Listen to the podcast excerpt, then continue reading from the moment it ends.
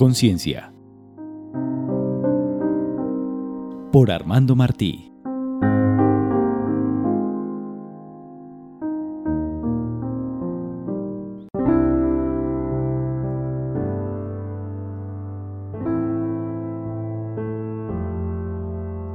La sonrisa del maestro interior por Pablo Diors de su libro Biografía del Silencio Pensamiento 19.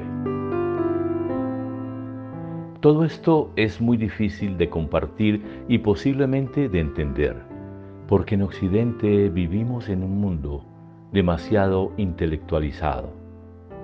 Para hacer frente a este intelectualismo generalizado y exacerbado, es preciso despertar al maestro interior que cada uno de nosotros llevamos dentro y en fin dejarle hablar. Digo esto porque en el fondo todos somos mucho más sabios de lo que creemos y porque en ese fondo todos sabemos bien qué es lo que se espera de nosotros y qué debemos hacer. El maestro interior no dice nada que no sepamos. Nos recuerda lo que ya sabemos nos pone ante la evidencia para que sonriamos. A decir verdad, sobran todos los maestros del mundo. Cada cual es ya un cosmos entero de conocimiento y sabiduría. Esa sonrisa a la que acabo de apuntar, indulgente y benévola, es infinitamente más eficaz de cara a la propia transformación que cualquier censura o reprimenda. El niño a quien una y otra vez se descubre en su travesura, terminará por dejar de cometerla. Los malos hábitos se derrocan en la meditación por pura observación y mediante una amable sonrisa. Mirar y sonreír, esa es la clave para la transformación. Sonreír al sufrimiento puede parecer excesivo, pero lo cierto es que también la tristeza y la desgracia están ahí para nuestro crecimiento. El mal debe aceptarse, lo que significa ser capaces de ver su lado bueno y, en definitiva, agradecerlo. Sabemos que hemos aceptado un sufrimiento cuando hemos extraído algún bien de él y en consecuencia hemos dado las gracias por haberlo padecido. No estoy diciendo que sonreír ante la adversidad sea lo más espontáneo, pero es sin duda lo más inteligente y sensato. Y diré por qué.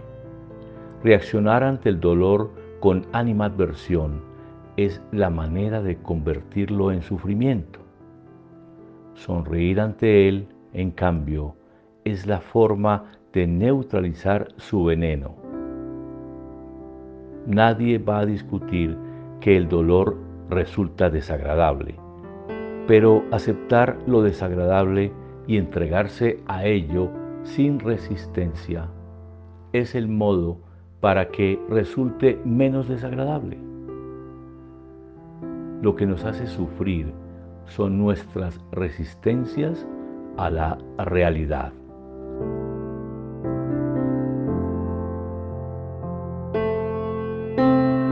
Pensamiento 48. Ética de la atención y del cuidado.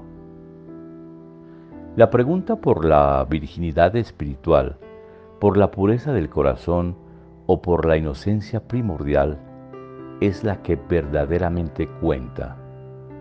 Todas las demás son preguntas falsas, falsos problemas.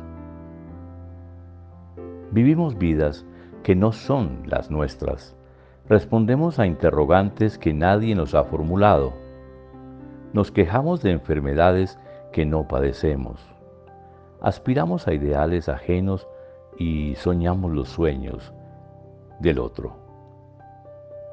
No hay exageración, es así, casi todos nuestros proyectos de felicidad son quiméricos. Las ideas que decidimos acariciar no son nuestras. Nuestras aspiraciones son la de nuestros padres y hasta nos enamoramos de personas que en verdad no nos gustan. ¿Qué nos ha pasado para sucumbir a semejante impostura? ¿Persigo algo que en el fondo no deseo? ¿Lucho por algo que me es indiferente? ¿Tengo una casa intercambiable con la de mi vecino? Hago un viaje y no veo nada. Me voy de vacaciones y no descanso. Leo un libro y no me entero. Escucho una frase y soy incapaz de repetirla. ¿Cómo es posible que no me conmueva ante una necesidad que no responda cuando me pregunten, que siempre mire hacia otra parte y que no esté donde de hecho estoy?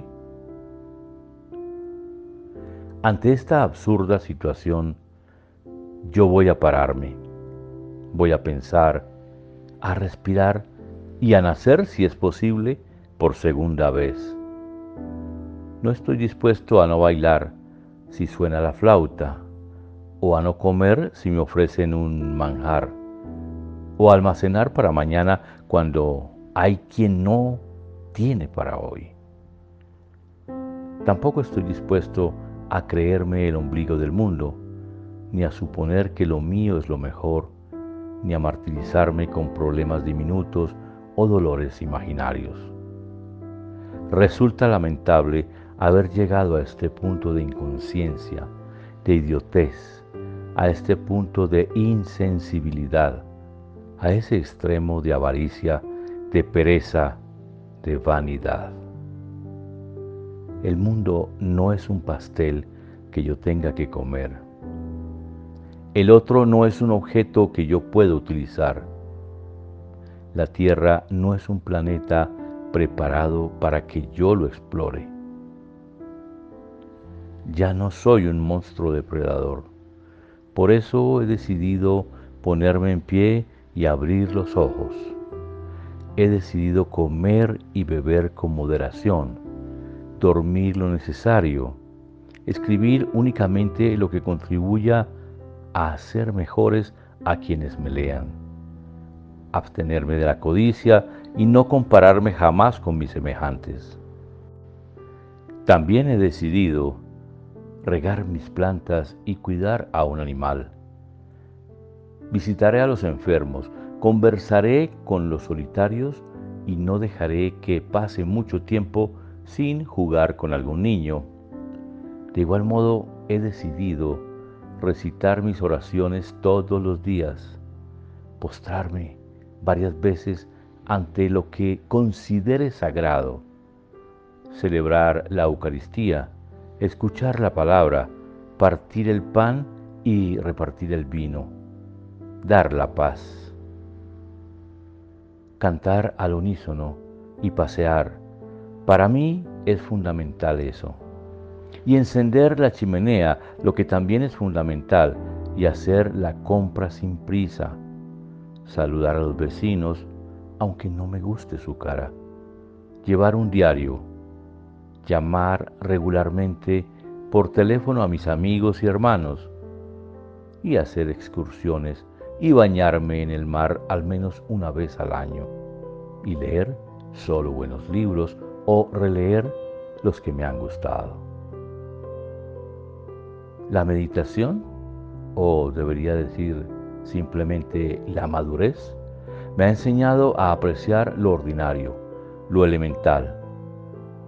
Viviré por ello, desde la ética de la atención y del cuidado, y llegaré así a una feliz ancianidad, desde donde contemplaré humildemente y orgulloso a un tiempo el pequeño y gran huerto que he cultivado. La vida como culto, cultura y cultivo.